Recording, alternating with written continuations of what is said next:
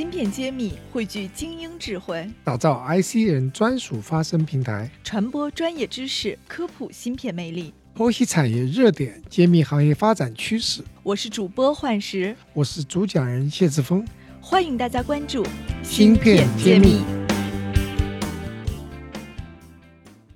欢迎大家关注芯片揭秘，我是主播幻石。今天我非常开心的邀请到了新生半导体的董事长李伟李总，又来和我们聊一聊。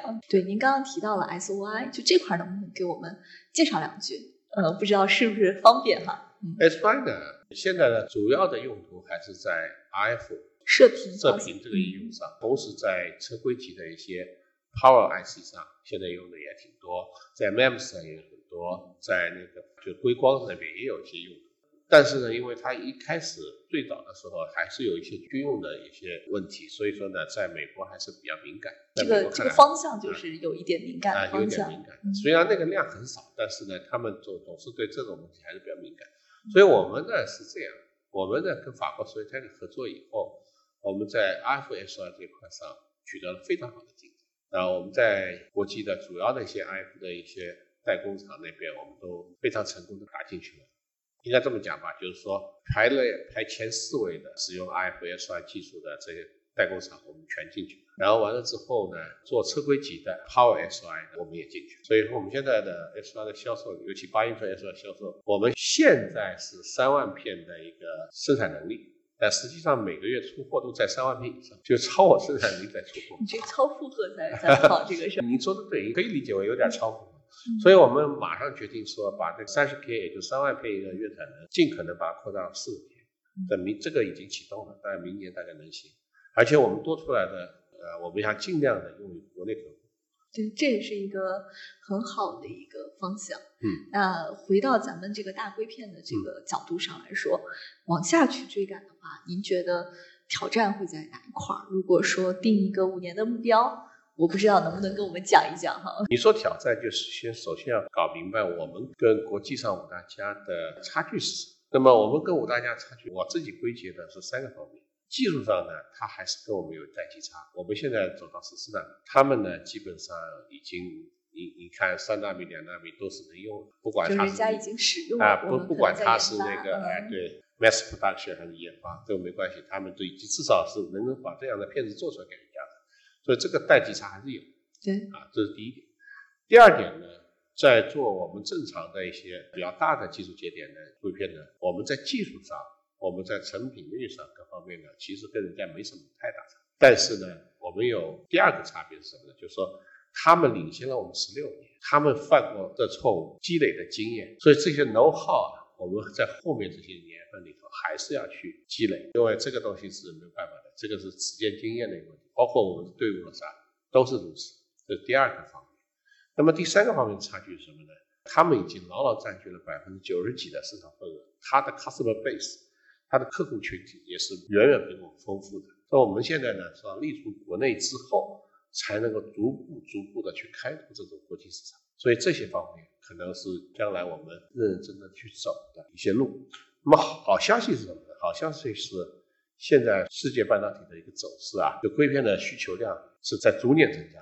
哎，这个就很有意思哈。这个很多东西是在降低的，而我们硅片是在逐年增长的。哎，这逐年增长的原因呢也很简单，就是我们现在人类啊面临技术的一个应用的一个场景的进步啊，包括五 G，这是第一。第二呢，大数据、云计算。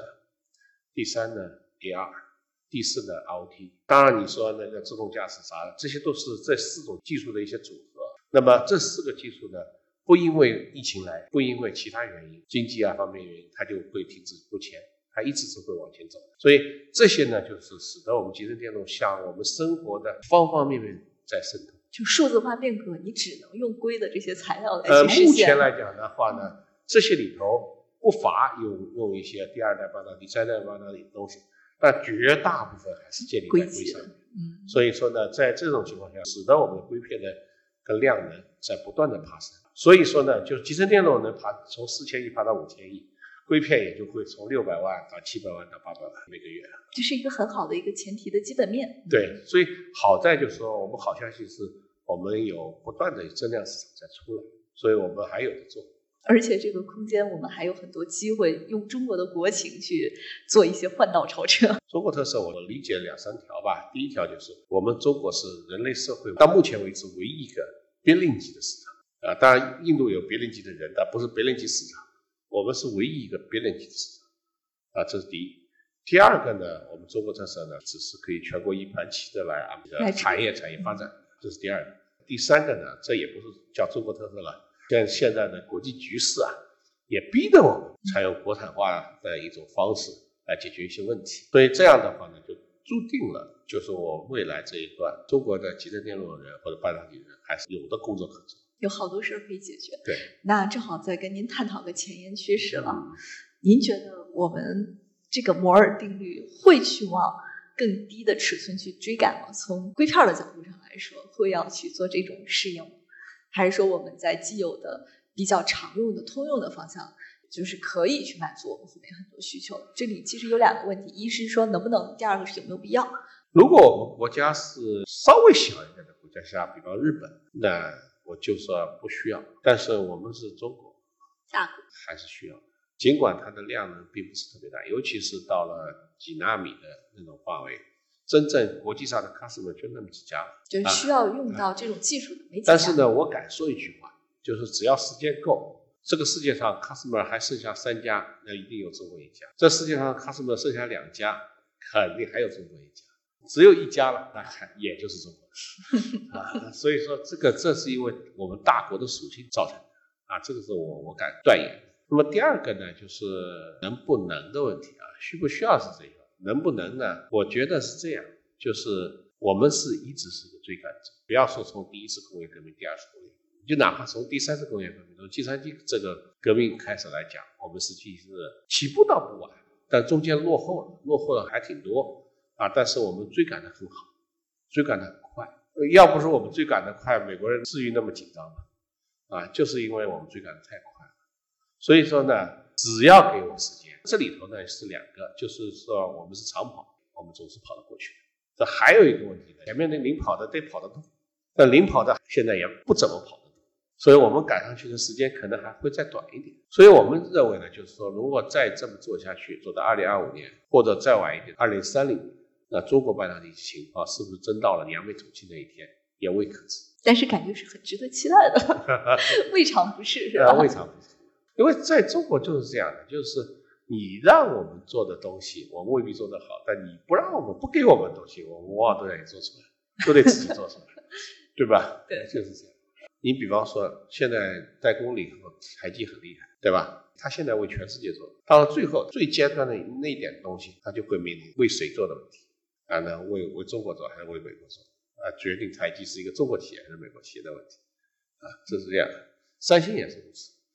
啊，他一个韩国人用不了那么多存储器，到最后他也要决定他是为谁做的问题，一样。所以国际分工其实已经深入骨髓了，哪有那么容易，对吧？对对，所以对。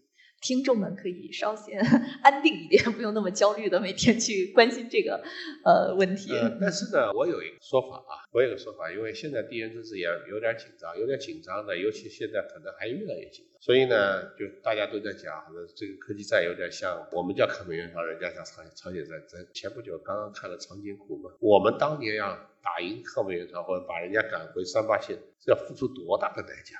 但是同样的，我们现在想在这个科技战场上能够后来居上，能够取得胜利，我们要付出的代价也会很大。